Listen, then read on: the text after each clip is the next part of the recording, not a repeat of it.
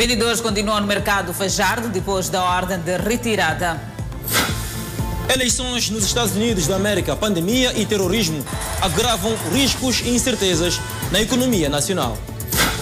Agentes econômicos repudiam onda de sequestros na cidade da Beira. Acidente de viação faz nove feridos entre graves e ligeiros em Nampula.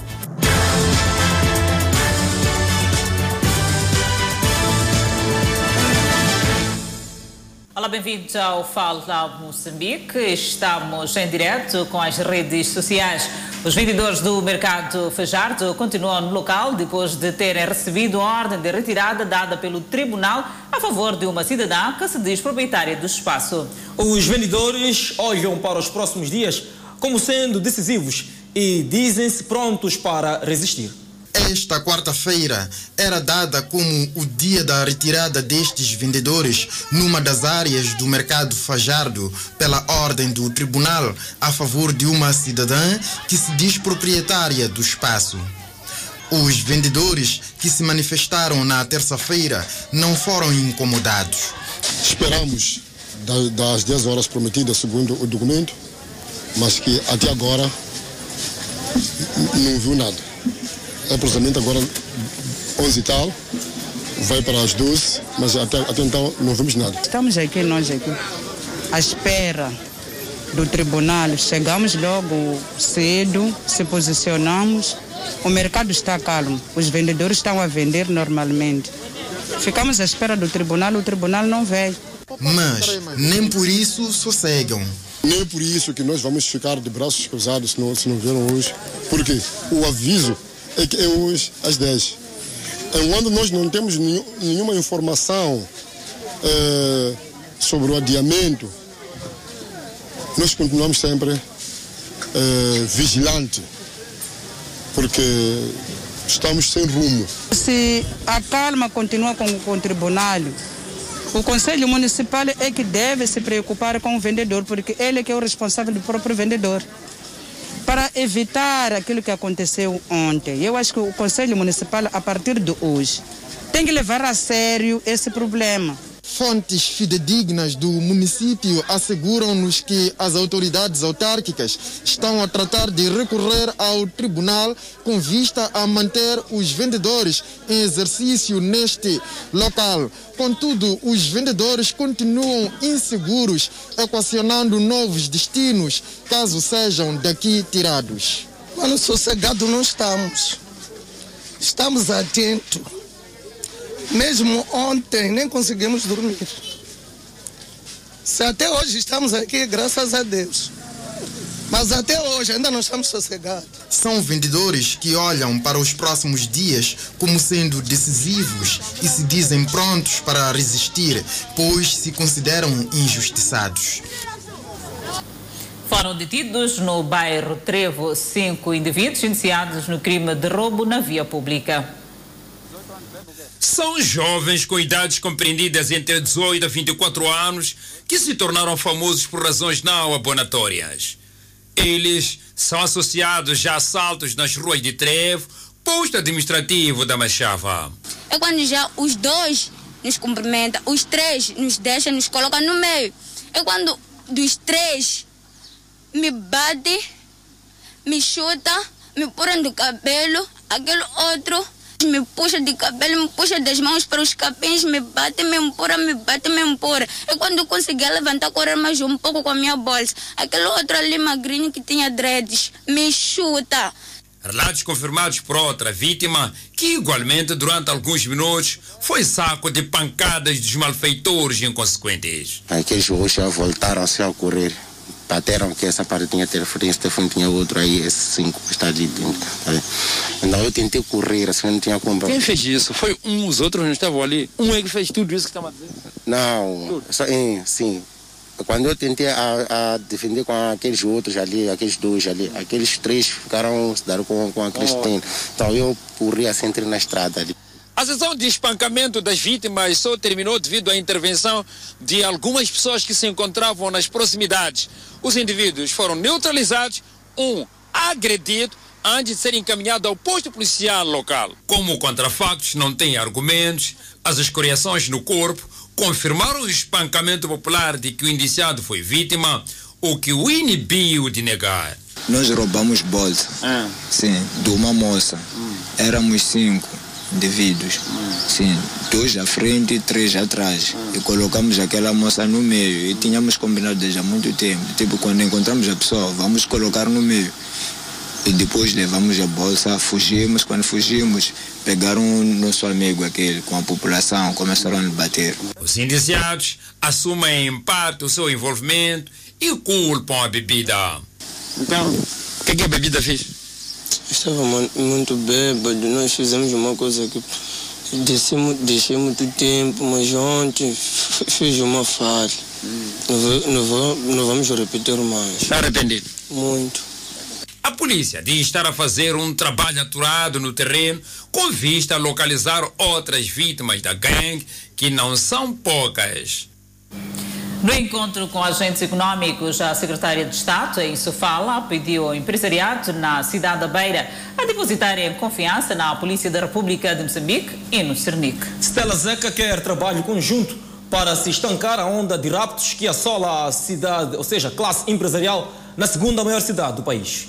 A onda de raptos que tem tido como alvo principalmente os agentes econômicos na cidade da Beira levou a secretária de Estado em Sofala, o comandante provincial e o diretor de Cernic a reunirem-se com a classe empresarial que se mostra desmotivada com o fato, clamando por uma melhor segurança.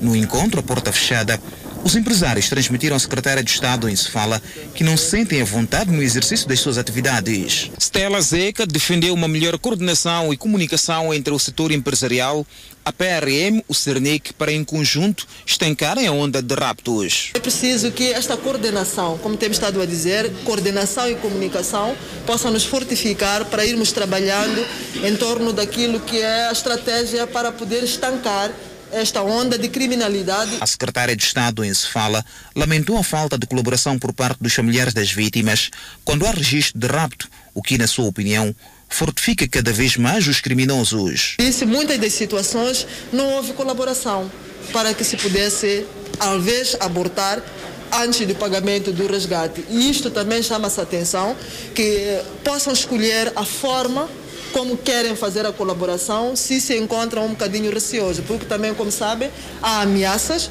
de que se envolverem as autoridades, então a vítima poderá ter um final menos desejado.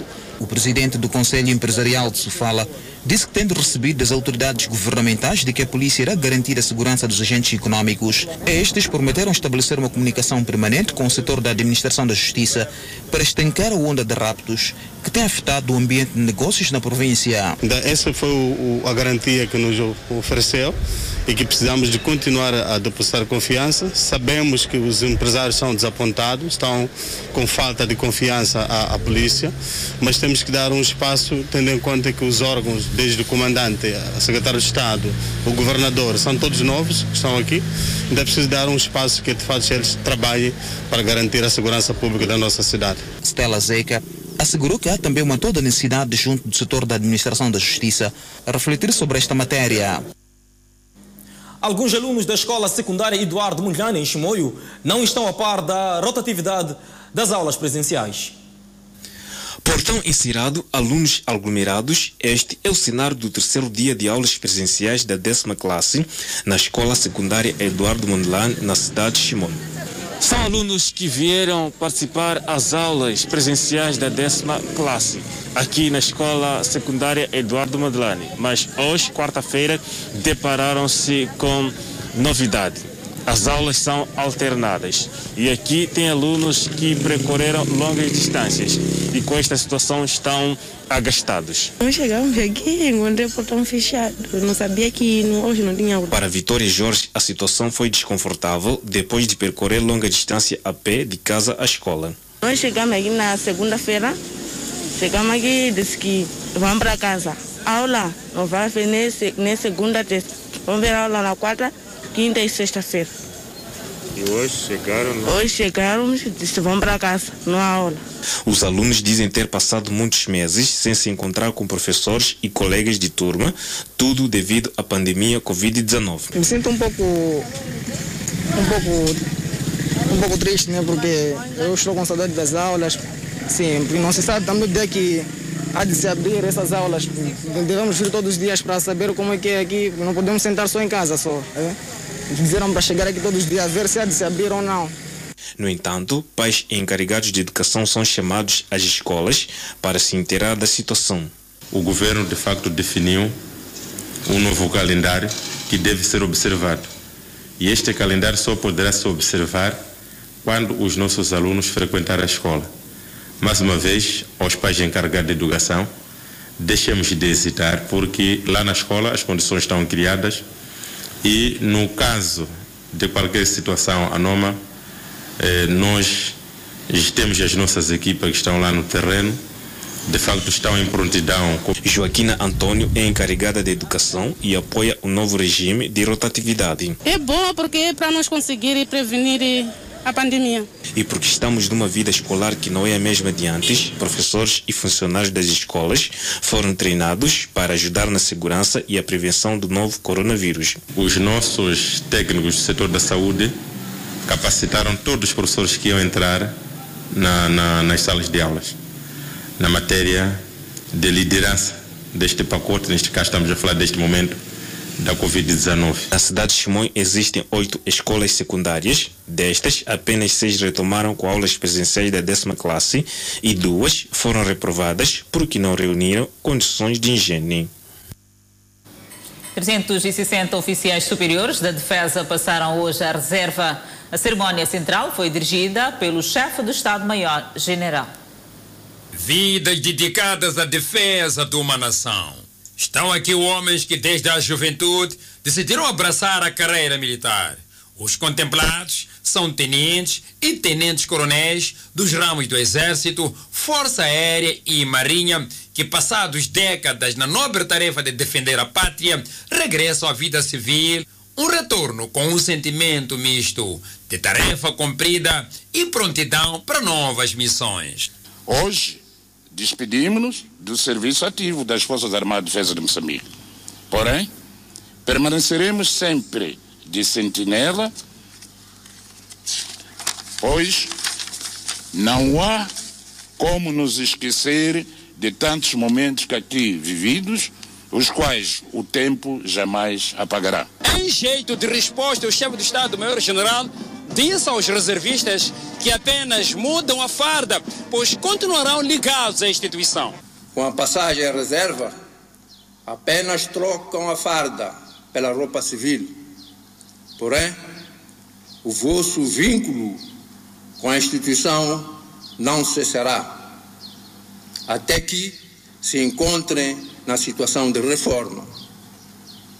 Enquanto isso não acontece, contaremos com a vossa contribuição a partir do comando de reservistas para o fortalecimento das Forças Armadas que ajudaram a crescer. Falando na cerimônia central, o Estado-Maior-General Menet disse que durante o tempo que estiveram na defesa, os agora reservistas deram prova da sua lealdade e patriotismo, valores que devem continuar a cultivar na reserva para o bem da sociedade onde estarão inseridos. Tal como as Forças Armadas continuarão cidadãos úteis à sociedade, onde a vossa marcha de vida deverá continuar com a mesma cadência e compasso, embora com outro tipo de voz de comando. As funções de comando, direção e chefia que cada um de vós assumiu foram e sempre serão determinantes para a vossa nova forma de ser e estar, bem como para uma rápida inserção. Os reservistas aproveitaram a ocasião para exortar aos colegas no ativo para continuar a lutar com afinco na defesa da pátria. Exortação que surge no momento em que se registra o conflito armado em alguns distritos de Cabo Delgado. O ato decorreu em paralelo nos comandos provinciais e nas escolas militares de todo o país. Em referência ao índice de transparência das empresas do setor extrativo, o Centro de Integridade Pública considera que Moçambique está a dar passos significativos. Para o CIP, há ainda a necessidade de fazer com que as empresas do setor disponibilizem informações concretas sobre seus projetos e atividades. As descobertas nos últimos anos de abundantes recursos minerais em Moçambique e a corrida massiva de investidores para pôr a mão nesses recursos trouxeram desafios ao governo. No entanto, o Centro de Integridade Pública vê passos significativos dados pelo país para a transparência na gestão e exploração das chamadas riquezas do subsolo. Que a transparência é um dos elementos fundamentais na garantia da boa governação dos recursos naturais e que Moçambique já tem estado a dar passos significativos para a questão da transparência olhamos para dois aspectos fundamentais que mostram esses passos significativos, que é primeiro a adesão à iniciativa global de transparência no setor extrativo, uh, também a questão da existência da lei do acesso à informação em Moçambique, que é um, dispositivo, um dispositivo bastante importante uh, para na atuação de quem deseja ter uh, mais informação, não só no setor extrativo, mas também em outras áreas. O Ministério dos Recursos Minerais e Energia diz que o setor está a aplicar métodos que estão a surtir efeitos esperados para transparência no acesso e exploração dos recursos. Dos métodos, destaque vai para um sistema informático acessível a partir de qualquer parte do mundo, desde que haja acesso à internet.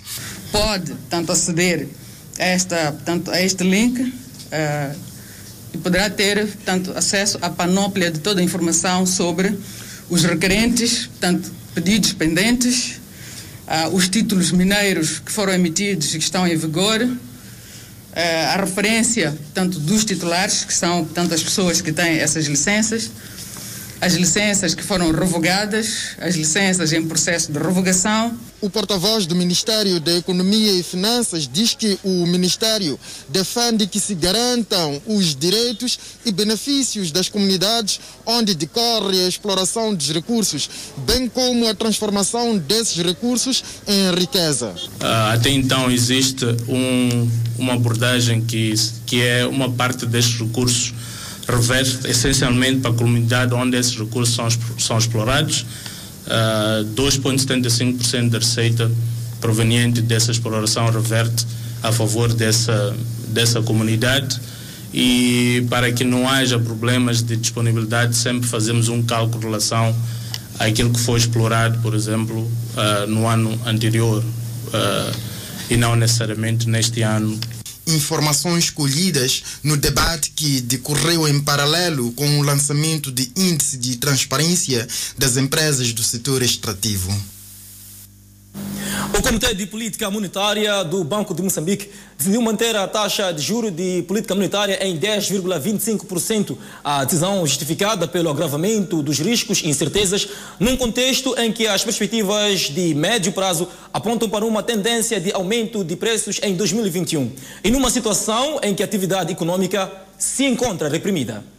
Numa nota de imprensa, o Banco de Moçambique avança que os riscos e incertezas aumentaram, realçando-se na conjuntura externa os relativos à eclosão da segunda vaga da Covid-19 e as incertezas relacionadas com as eleições presidenciais dos Estados Unidos da América. A nível doméstico, aumentaram as preocupações relativas à propagação da pandemia e o seu impacto na economia os efeitos da intensificação da instabilidade militar nas zonas centro e norte, bem como a probabilidade de ocorrência de choques climáticos. O Comitê de Política Monetária decidiu igualmente manter as taxas da facilidade permanente de depósito e da facilidade permanente de cedência em 7,25% e 13,25%, respectivamente, e manter os coeficientes de reservas obrigatórias para os passivos em moeda nacional e estrangeira em 11 34,50% e 34,50%, respectivamente. As previsões continuam a indicar aceleração de inflação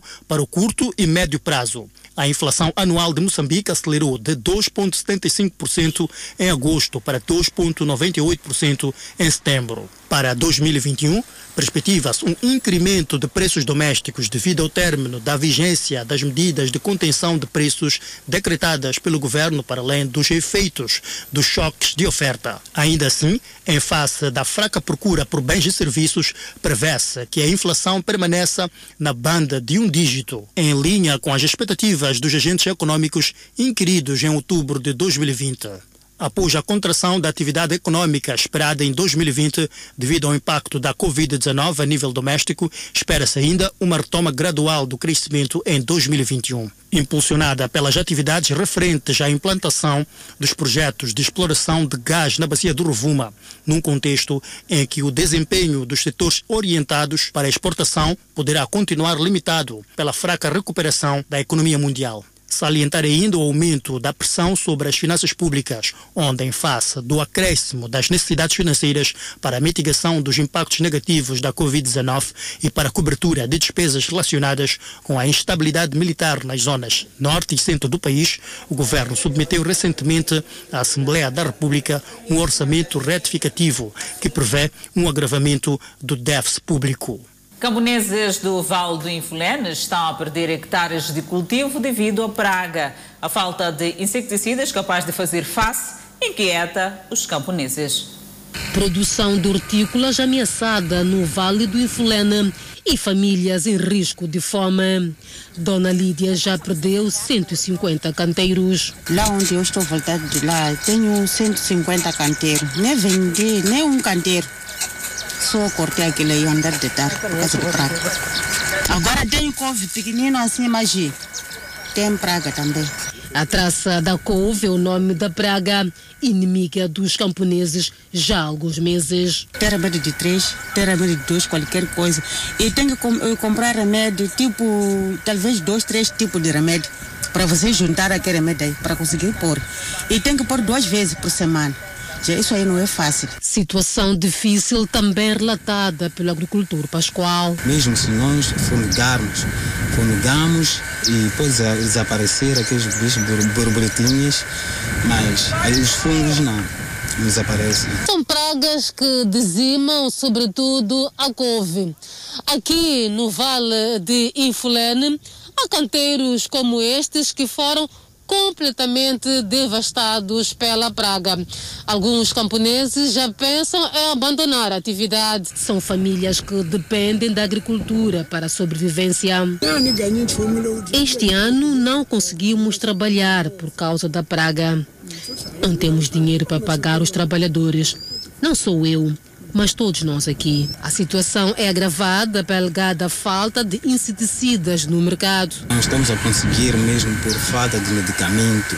Na loja, o veneno na loja também é raro nós encontrarmos. A preocupação é já do conhecimento do setor de atividades econômicas na província de Maputo, que reconhece a falta de inseticidas no mercado, grande parte destes importados da África do Sul mas garante que com o alívio das medidas restritivas a situação poderá ficar controlada.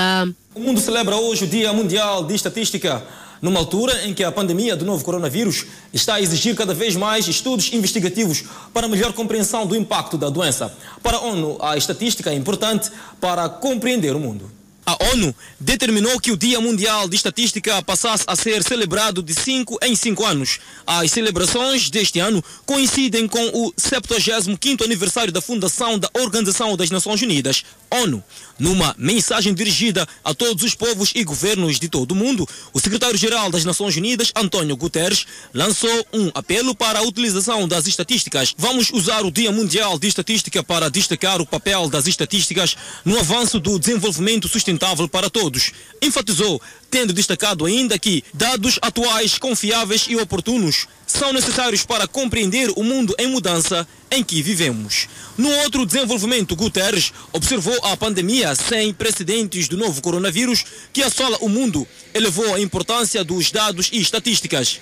Neste sentido, é importante vincular dados a informações geoespaciais com vista a auxiliar no rastreamento da dinâmica de uma situação global em rápida mudança, acrescentou. Em Moçambique, a celebração do Dia Mundial de Estatística constitui um marco importante para as estatísticas oficiais, pois coincide com o prosseguimento do processo de disseminação dos resultados do quarto recenseamento geral da população e habitação operação estatística realizada em 2017. Como se sabe, com a disponibilização dos dados recolhidos naquela operação, o país passa a dispor de informação estatística atualizada tanto sobre o tecido sociodemográfico, assim como em relação à componente socioeconômica. O Dia Mundial de Estatística é uma ocasião que serve, entre outras finalidades, para relembrar a importância dos processos de produção e disseminação da informação estatística, pois elas marcam presença em vários aspectos da vida moderna, servem de base para a elaboração de políticas públicas para a determinação dos objetivos dos governos, das empresas e de muitas outras instituições. As estatísticas são cruciais para a identificação de tendências e forças que afetam a vida das sociedades, são um instrumento vital para o desenvolvimento econômico e social dos países, são determinantes para a realização de estudos e análise por parte das academias, entre outras aplicações. O primeiro Dia Mundial da Estatística foi celebrado em mais de 130 países, sob o lema Celebrando as realizações das estatísticas oficiais. O Cernic Entete apresentou o suposto cabecilha de auxiliar imigrantes ilegais e diz que não tem dúvidas que o referido homem é o estratega neste esquema. A apresentação deste cidadão de nacionalidade etíope, residente na cidade de Tete há 10 anos, acontece 24 horas depois do tribunal ter condenado estes dois indivíduos, igualmente acusados de crimes de auxílio de imigração ilegal, transporte de imigrantes e homicídio involuntário. O Cernic não tem dúvida que este homem é o estratega no auxílio de imigrantes e é um dos cabecilhas do caso da morte dos 64 etíopes. Este indivíduo é de nacionalidade etíope, eh, que se dedicava ao crime de auxílio e imigração ilegal. Uh, que está envolvido no caso dos 78 imigrantes que foram encontrados num contentor a ser transportados em condições desumanas, sendo que neste processo de transporte, 64 dos quais encontraram a morte. Uh, de referir que o mesmo está envolvido no, no caso dos 70 e 37 imigrantes ilegais que estão agora a contas com o Serviço Nacional de Imigração. A Direção Provincial de Imigração de Tete apresenta estes 37 imigrantes ilegais retidos nesta parcela do país e revela que os mesmos eram acompanhados por este indiciado. Constatou-se que os mesmos entraram cá no território nacional sem nenhum documento de viagem, saindo do Malawi com um destino à África do Sul. Na interpelação desses 37 imigrantes ilegais, foi encontrado, estava lá acompanhado um guia eh, supostamente de nacionalidade malauiana. O indiciado nega redondamente as acusações que pesam sobre ele e revela nome de um cidadão libanês, por sinal o seu amigo, que, segundo ele, tem estado a usar o seu nome para atos criminais. A polícia diz que você costuma levar pessoas imigrantes para aqui em Moçambique, costuma ajudar. Aonde? Mentira. Eu, eu vi hoje essa pessoa, não sei. Não conheço, eu vi agora. Ok? Mas pessoas usaram meu nome, tudo. Por quê? Ali é quem? Aquele libanês. E o trabalho investigativo não para por aqui. Este estava numa viatura, estava a ser transportado numa viatura Toyota de modelo Mark 10 e o seu compasso, o motorista, neste caso, pôs-se em fuga, mas está sendo realizado um trabalho no sentido de ser neutralizado também. Com 11 postos fronteiriços oficiais, a província de Tete tem uma vasta linha de fronteira aberta e a gangue que facilita a entrada dos ilegais aproveita este espaço para ludibriar as autoridades, mas que muitas vezes os violadores de fronteira acabam nas mãos das autoridades migratórias. O setor das pescas na Zambésia está a levar a cabo ações de sensibilização aos pescadores ao longo da costa para que estes cumpram com as regras emanadas no período da veda. O objetivo é garantir a continuidade da biodiversidade marinha, bem como a sustentabilidade.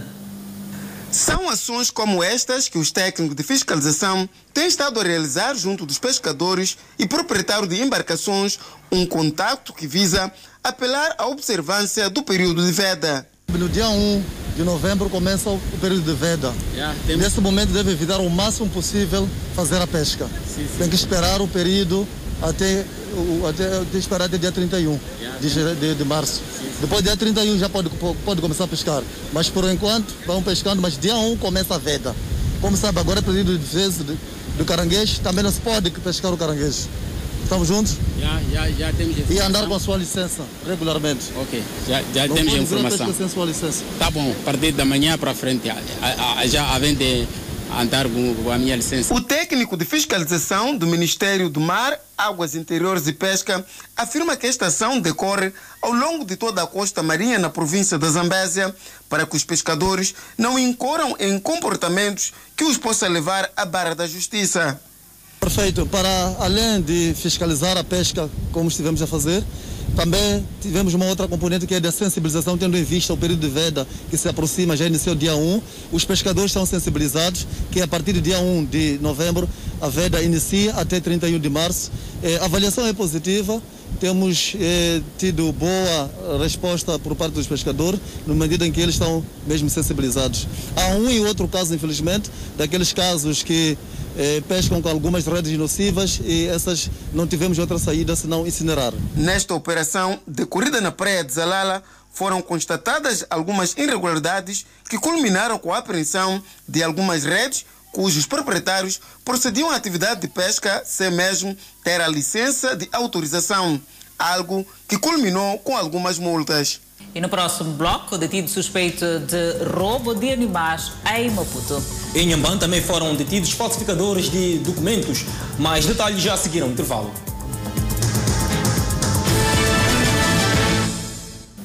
De volta ao Fala Moçambique, a polícia deteve uma quadrilha que rouba cães nas cidades de Maputo e Matola e distrito de Marraquém. Na mesma senda, a polícia recuperou cerca de 15 cães roubados pela quadrilha que nega o cometimento deste crime. Um negócio lucrativo de cães de raça que leva os ladrões a visitar residências das cidades de Maputo e distrito de Marraquena. Os animais eram mantidos nesta residência enquanto aguardavam possíveis compradores através das redes sociais. Aliás, foi mesmo pelas redes sociais que a quadrilha foi desmantelada. Francisco nega ter participado no roubo e afirma que os animais chegaram a ele por via do tio. Exatamente, eu não sei. Os cães, eu fui trago para minha casa, como tio, né? O, o meu erro é de ter publicado os cães para venda. Sim, eu não sei de onde os cães são, não sei como é que saíram da tal residência, não sei, não, não sei nada. Este outro alega que foi solicitado para procurar clientes. Havia uma publicação no status dele do WhatsApp de, dessa cadela com essas duas crias. Perguntei se já venderam quanto. Ele disse, pá, 30 mil meticais, 35. Eu disse, pá, tá bem, ok. Os cães são? Eu disse, ah, não, não tem nenhum problema, os cães são legais. Eu disse, está bem. E pedi a ele que mandasse um vídeo, mandou um vídeo. Eu perguntei, pá, não, não há nenhum barulho. Ele disse, não, eu disse, pá, vou publicar os cães-. Se aparecer um cliente, pá, eu venho para tua casa. Conforme publiquei os cães, então o dono ligou-me, ligou-me antes de ontem, né, à noite, né? Estava interessado. Eu disse, pá, tá bem, não tem nenhum problema. Eu venho até Guava. Então ele ligou-me de manhã, aproximou, aproximou até Guava, veio com, com a polícia. Disse, cão não era meu. É de um conhecido, né? Que ele tem um criador. Fomos até a casa dele, o cão estava lá. Um roubo que surpreende os proprietários destes cães.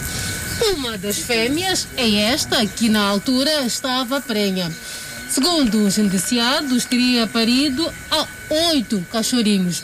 Quatro teriam morrido, dois foram recuperados e os dois continuam em parte incerta. São cães de raça e de valor econômico elevado que podem ser vendidos até 35 mil meticais. No caso, estes filhotes sairiam a 17 mil cada. O Serviço Nacional de Investigação Criminal fez o seu trabalho e desmantelou a quadrilha. A vítima conseguiu identificar aquela raça que é uma raça rara. Ele é um dos únicos criadores da, daquele animal, daquela raça. Por isso, a partir deste momento, consultou os próprios vendedores se não tinham a mãe da- da- das crias, eh, tendo ele afirmado que existia e mostraram tal fêmea que deixou tudo claro que se tratava mesmo de uma quadrilha que, que entrou na sua residência, furtou o- a sua cadela, assim como na, na residência de um outro indivíduo que também identificou um dos, um dos cachorros que estavam no, no cativeiro referido. A polícia diz que o trabalho continua com vista a desmantelar quadrilhas que estão viradas para roubo e posterior venda de cães de raça. Entretanto, dois contabilistas estão a contas com a polícia na Machixe, acusados de falsificação de recibos de pagamento de impostos sobre rendimento do serviço de transporte. A irregularidade foi detectada durante uma campanha de fiscalização que está em curso na Machixe, visando apurar a legalidade da atividade feita pelos transportadores. Foi durante a fiscalização que ficou provado que boa parte dos transportadores de passageiros que operam em vários pontos da província de Inhambane não canalizam seus impostos de rendimento do trabalho que exercem. Atuados, os mesmos exibiram recibos falsos, supostamente contrafeitos por um grupo de contabilistas privados que operam na Machixe. Pagavam os impostos, mas que a autoridade tributária não tinha eh, nenhum conhecimento destes tais pagamentos.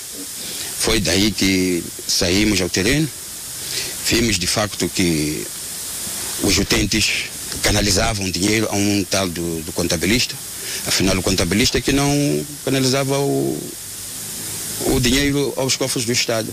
Então foi isso que culminou com a detenção destes senhores. Os contabilistas estão detidos nas celas da PRM na Machixe e assumem um crime, mas também atiram-se culpas um ao outro. Bom, uh, aquelas são cópias, não são originais. O que significa que pode ter sido aproveitada uma guia original que eu assinei e projetar-se com uma outra, com a minha assinatura. Claro, eu vinha trabalhando nesta área já há bastante tempo, 2004, e comecei a ter problemas de, de, de escrita, né? E nessa altura deixei o trabalho com as minhas filhas mais velhas dele. Como eu dizia, aquele, aquele documento, é, ele que, é, quer dizer, mandou para fazer. Sim. Uma vez que eu mesmo se trazer peso, que quer, acho que provavelmente apareceu uma informação alegando que este mês há um contribuinte que canalizou dinheiro para o pagamento de imposto. Quem assinava? Não, aquela assinatura não, não, não era eu a, a fazer. Sim. Até então não foi possível apurar quanto valor o Estado perdeu com este esquema, mas dados preliminares apontam para pouco mais de 7 milhões de meticais. É, neste momento não é possível apurar porque primeiro devíamos avaliar em que a quantidade de, de, em que valores é que cada um devia canalizar ao Estado. Só depois de fazermos a avaliação correta é que podemos ter a, a certeza disto. A operação vai alargar para outros distritos da província. Aliás, as autoridades em Inhambane desconfiam que haja mais indivíduos envolvidos no esquema.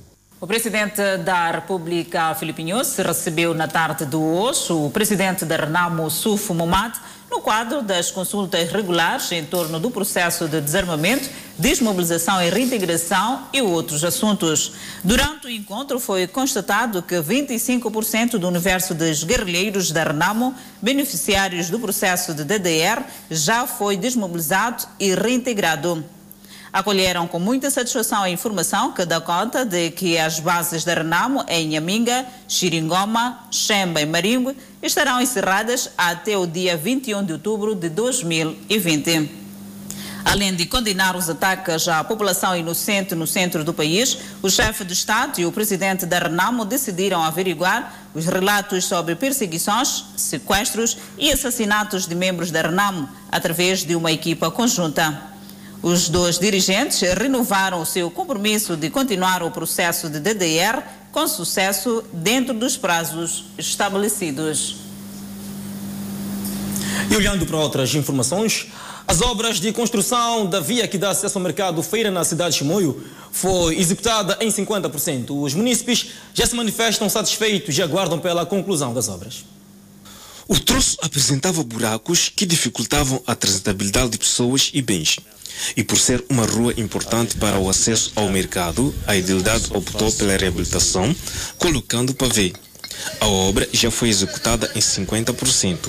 A obra está decorando muito bem, é, não, sem dificuldade, é? mas como vens, já estamos arrancados quase há uma semana, já fechamos a parte onde tinha caído, não é? mas já estamos num passo muito avante já.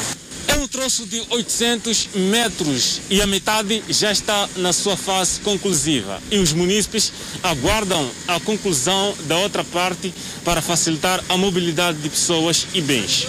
Esta rua para nós está muito bem, está bem-vinda, a construção está boa, porque antigamente a estrada estava muito mal por causa de covas, principalmente no tempo chuvoso. Agora, com essa construção da estrada, nós, nós achamos que está muito bem-vindo. Agora, quando porem isso aqui, essas provisões, para nós também vamos andar à vontade e não vamos ter problema de saúde. Nas bermas desta via serão montadas bancas para albergar vendedores ambulantes. Um dos vendedores, Etelvino Ambassi, afirma que as mesmas irão contribuir na melhoria do seu negócio. Nós estamos felizes por essa construção aqui, porque nós cansamos de andar e por ser mais ambulante e fazendo essas bancas para nós traz mais vamos mais avante, né, ao vender nossos produtos. O encarregado da obra prometeu finalizar dentro do prazo. Estamos aqui há dois meses. Não tem nenhum problema para estar andar mesmo. Daqui a dois meses, bem, bem, até dezembro já vamos entregar a obra. Esta é a quarta rua a beneficiar de colocação de pavê na cidade de Chimoio e a idilidade pretende implantar em outras vias da autarquia. Moçambique registrou mais 158 casos de recuperados sobre Covid-19. Províncias da zona sul e centro do país registram subida de preços de produtos de primeira necessidade. Mais detalhes já a seguir ao intervalo. Até já. De volta ao Fala Moçambique e com a evolução da Covid-19 no país. Moçambique registrou mais 158 casos totalmente recuperados da Covid-19.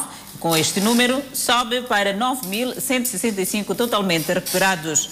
O país tem um cumulativo de 370 internados, dos quais 50 sob cuidados médicos nos centros de isolamento. Seguimos com o quadro de número de casos positivos.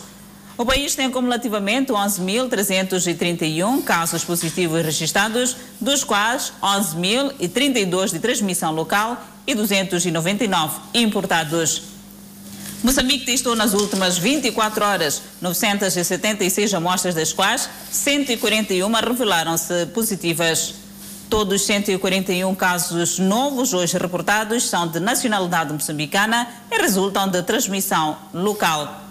O país tem 2.083 casos ativos da Covid-19 e 79 óbitos, com registro de mais uma morte em paciente infectado pelo novo coronavírus. Trata-se de paciente de 64 anos de idade, do sexo masculino e de nacionalidade moçambicana.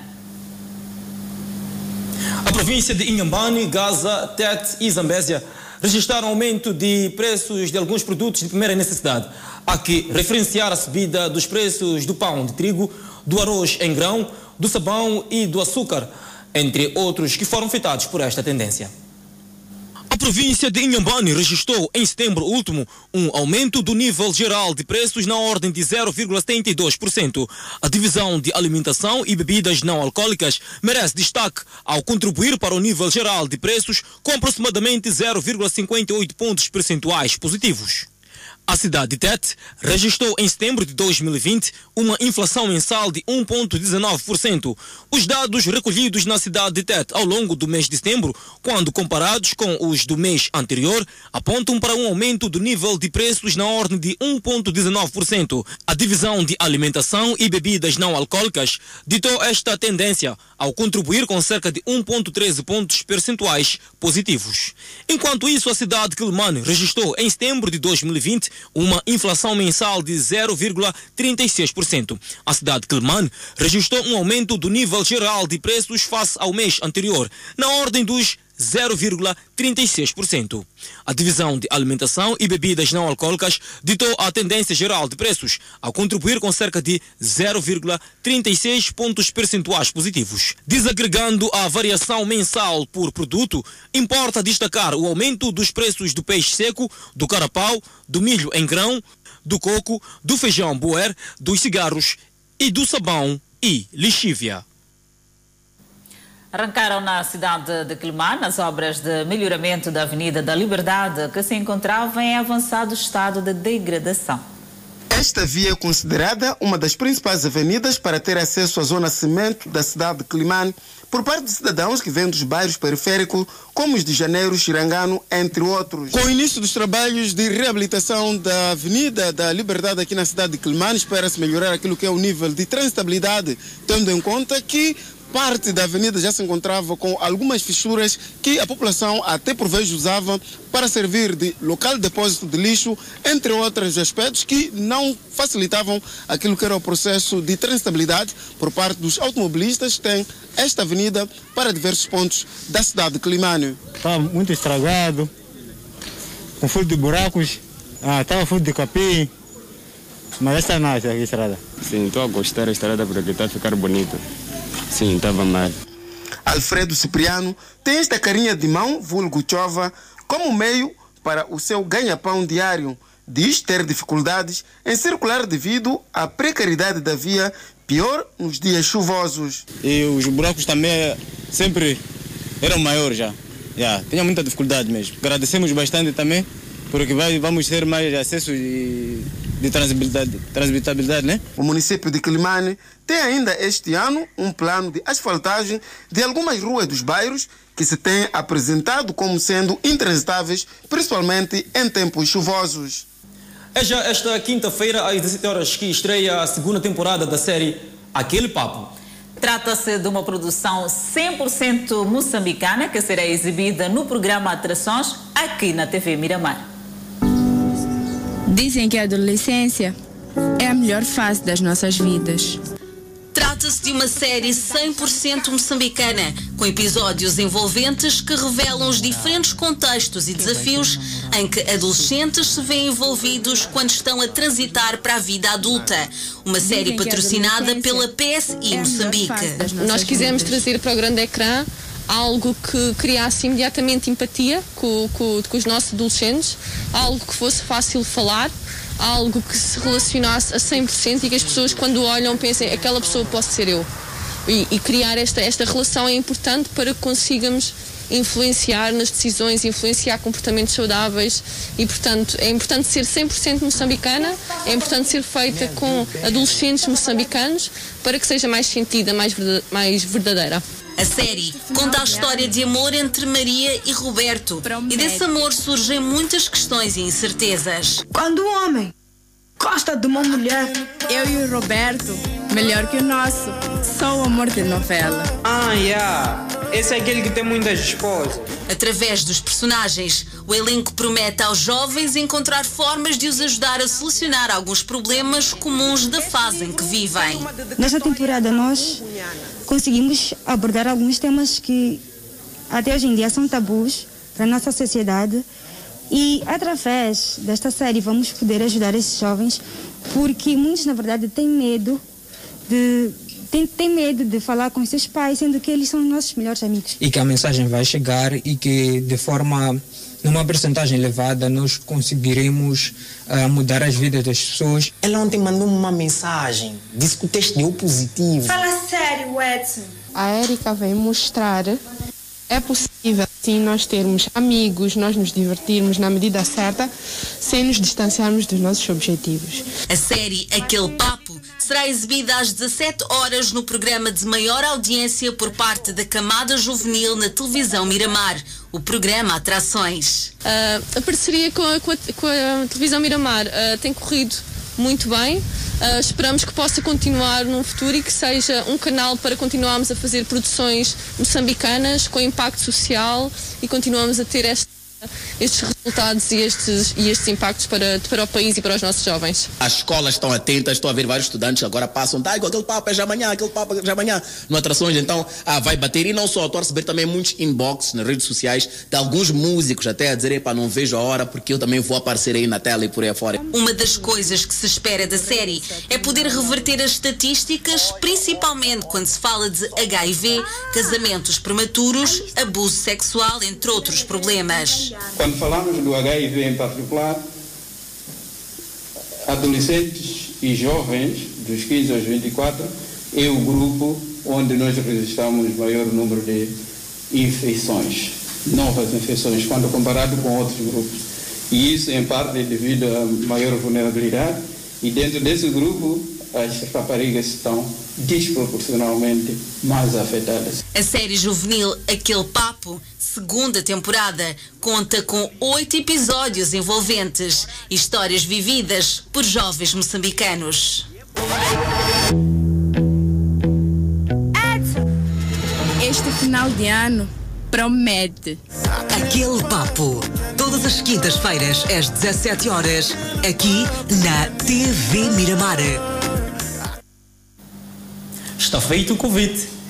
E para ver e ouvir no próximo bloco, Joe Biden acusa Trump de tentar manchá-lo nestas campanhas. E soldados nigerianos abrem fogo contra manifestantes. São notícias internacionais logo após o intervalo. Até já. De volta e com a página internacional, soldados abriram fogo esta terça-feira contra nigerianos que protestavam contra a brutalidade policial no distrito de Leque, na capital comercial Lagos. Vídeos mostram manifestantes a correr em Liki, debaixo de fogo cruzado da polícia. Milhares de nigerianos manifestaram em todo o país por mais de uma semana contra uma unidade da polícia, o Esquadrão Especial Anti-Roubo, que grupos de direitos humanos acusaram durante anos de extorsão, assédio, tortura e assassinatos. A unidade foi desmantelada a 11 de outubro, mas os protestos persistiram e os manifestantes pedem uma série de reformas na aplicação da lei. Através do Twitter, o exército nigeriano disse que nenhum soldado estava no local do tiroteio na noite de terça-feira em Liki, um bairro nobre onde tem sido palco de protestos diários em Lagos, o maior subúrbio do continente africano.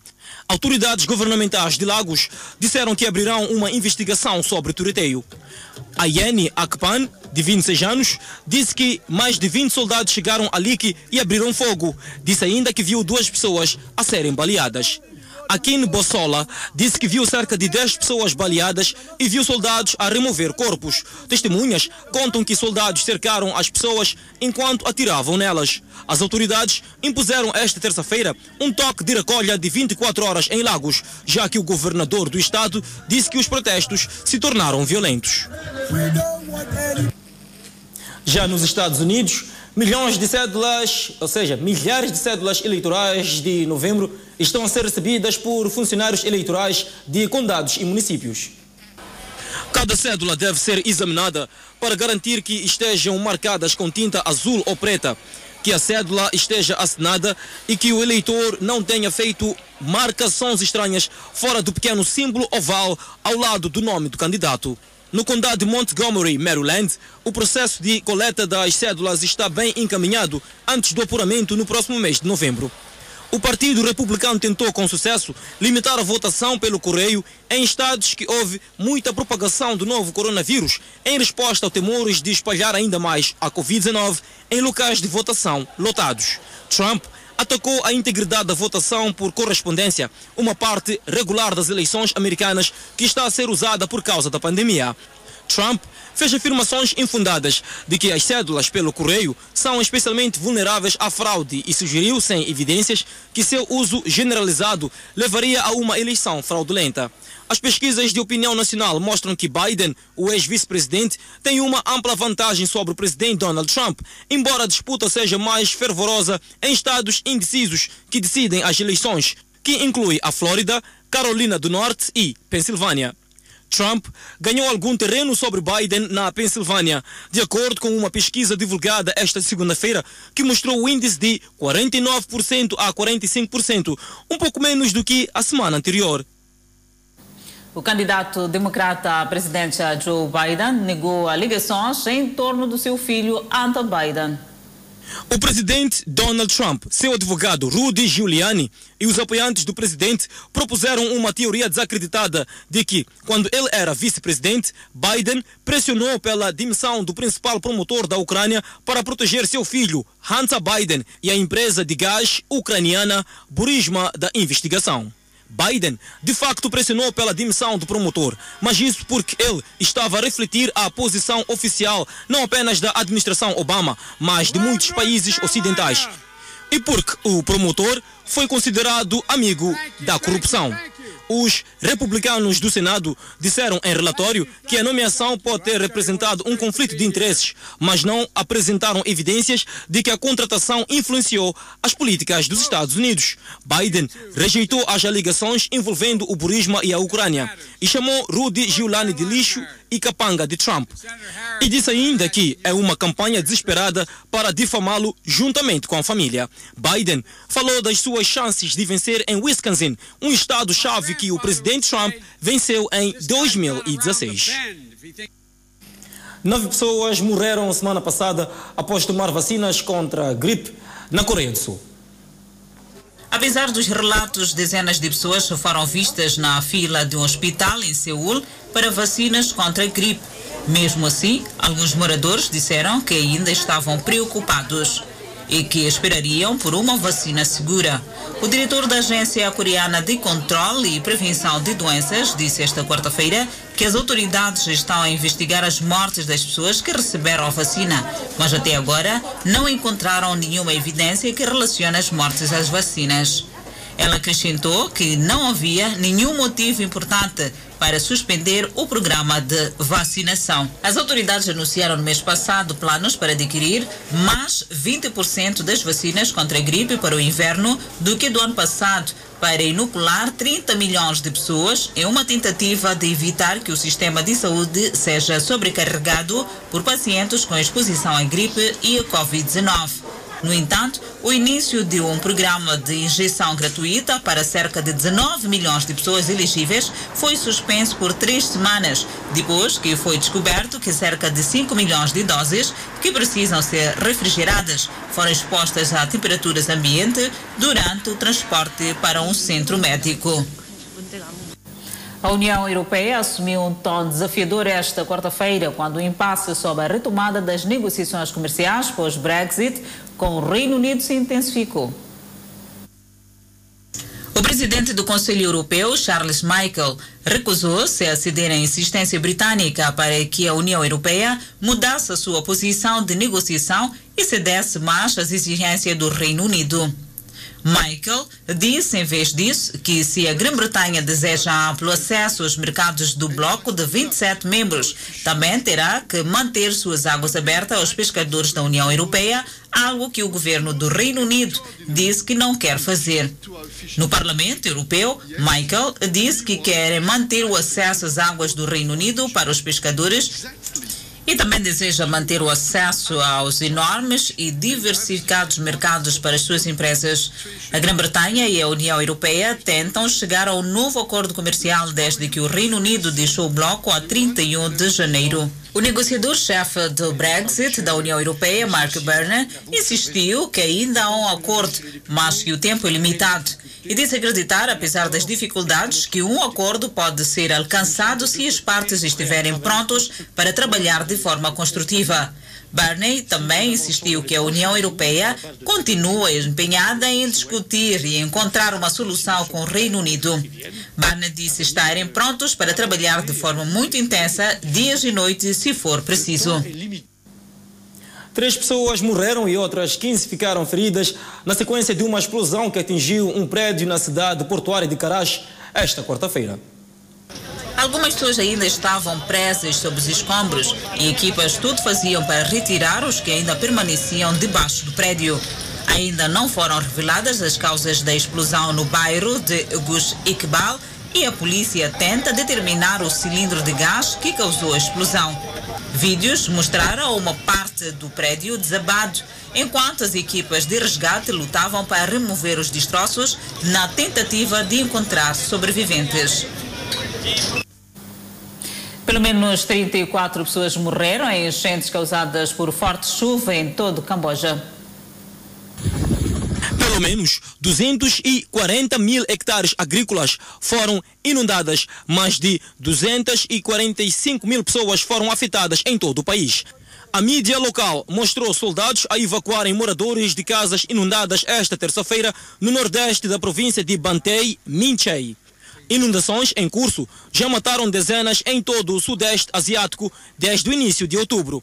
A região sofreu chuvas particularmente fortes em meio ao início do sistema climático Lanina, caracterizado por temperaturas excepcionalmente frias no Oceano Pacífico Equatorial. Convidamos a um breve intervalo, mas antes a previsão para as próximas 24 horas. No norte do país, Pemba 31 de máxima, 23 de mínima, Lixinga 29 de máxima e 15 de mínima, Nampula 33 de máxima e 20 de mínima. Seguimos para o centro do país, Tete 37 de máxima, 25 de mínima, e Quilimane 30 de máxima, 24 de mínima. Chimoio com 28 de máxima, Beira 27 de máxima, Vilanculo 28 de máxima, Inhambane 29 de máxima, Xaixai 24 de máxima, Maputo 27 de máxima e 19 de mínima. Os oficiais das Olimpíadas de Tóquio trabalham em medida para combater a pandemia da Covid-19 nos Jogos do próximo ano. Os de Tóquio mostraram algumas soluções possíveis esta quarta-feira e avançam várias medidas de triagem no complexo de convenções da cidade, a casa do centro de mídia para as Olimpíadas. Desinfetantes para as mãos, pessoas a passar por dispositivos de digitalização com guardas, usando protetores faciais nas outras extremidades. Uma inovação envolveu um adesivo colocado no pulso para medir a temperatura corporal em alguns segundos. Desta vez tentamos diferentes métodos e os analisamos, disse o diretor executivo do Escritório de Segurança das Olimpíadas de Tóquio. Dez membros da equipa de natação italiana relataram positivo. O Fala Moçambique fica por aqui. Obrigada pela atenção dispensada. Vemo-nos no Facebook e YouTube. Nós voltamos amanhã.